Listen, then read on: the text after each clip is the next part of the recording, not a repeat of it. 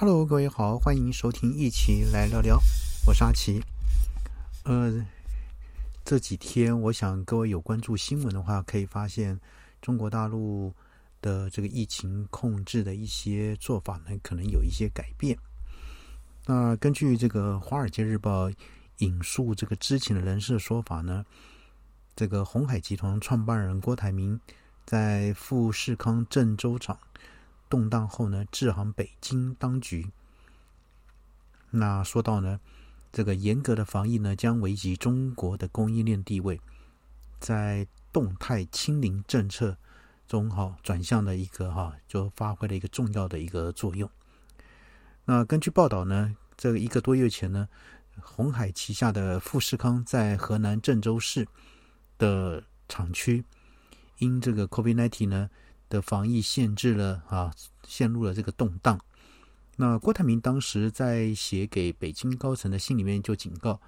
若是呢严格防控措施呢，会威胁到中国在全球供应链的一个核心地位。那要求要公开透明解释富士康这个员工所受的一个限制。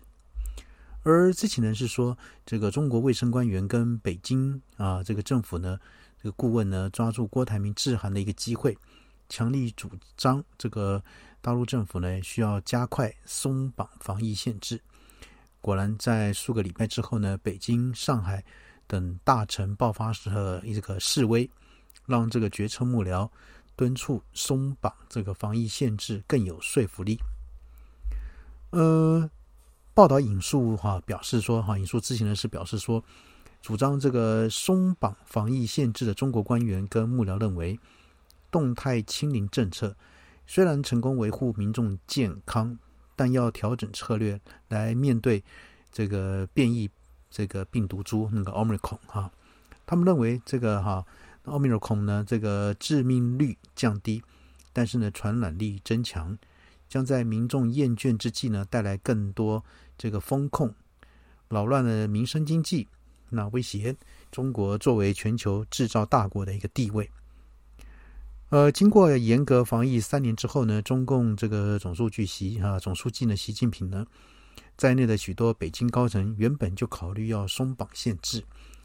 但是他们呢谨慎行事，没有设定限制解除的一个时程。那动态清零政策压低 COVID-19 的一个死亡数，但呢有损经济成长。这个策略重大变更，更需要这个习近平亲自拍板定案。而在十月下旬，我想各位有印象的话呢，替这个 Apple 呢，苹果呢，组装 iPhone 的富士康郑州厂呢，许多员呃员工呢，就眼见这个疫情升温而逃离园区。那十一月二号啊，地方政府呢下令厂区所在地展开七天的全域。静态管理，禁止所有这个非必要人员流动。那加强防疫结果呢是一团乱，许多员工呢被关在宿舍里，或被巴士载往这个远离远那个厂区的隔离场所，而其他员工则因害怕染疫而拒绝重回啊生产线工作。直到十一月下旬，这个哈富士康这个郑州厂还爆发员工的一个抗争。那当然，公司的说法是部分新进员工对待遇存有疑虑。而富士康的郑州厂动荡呢，促使苹果制定将部分产线移出这个中国的计划。我想各位应该都有看到这样的一个新闻。而三星还有像福斯啊汽车厂等国际大厂在中国生产呢，也受防疫限制啊有所影响。因此呢，北京高层担心动态清零政策扰乱的这个呃扰乱，还有美中政治紧张加剧，可能导致这个中国跟世界其他地方脱钩更加严重。呃，所以呢，郭台铭先生呢就致函北京高层，所以呢，让中国政府的防疫论调开始有了转变。呃，所以呢，根据这个知情人士的说法呢。这个北京高层认为这一波啊，这个这个的一个动荡或是政这个那个示威呢，不构成这个政治威胁。但是呢，部分幕僚呢把握机会，持续敦促这个松绑防疫限制。所以呢，当中国政府呢公布了十条新措施，取消许多隔离与病毒检测的一个要求，然后呢也限缩地方政府实行风控的一个权限。啊，所以应该哈，就说各位所看到的这个，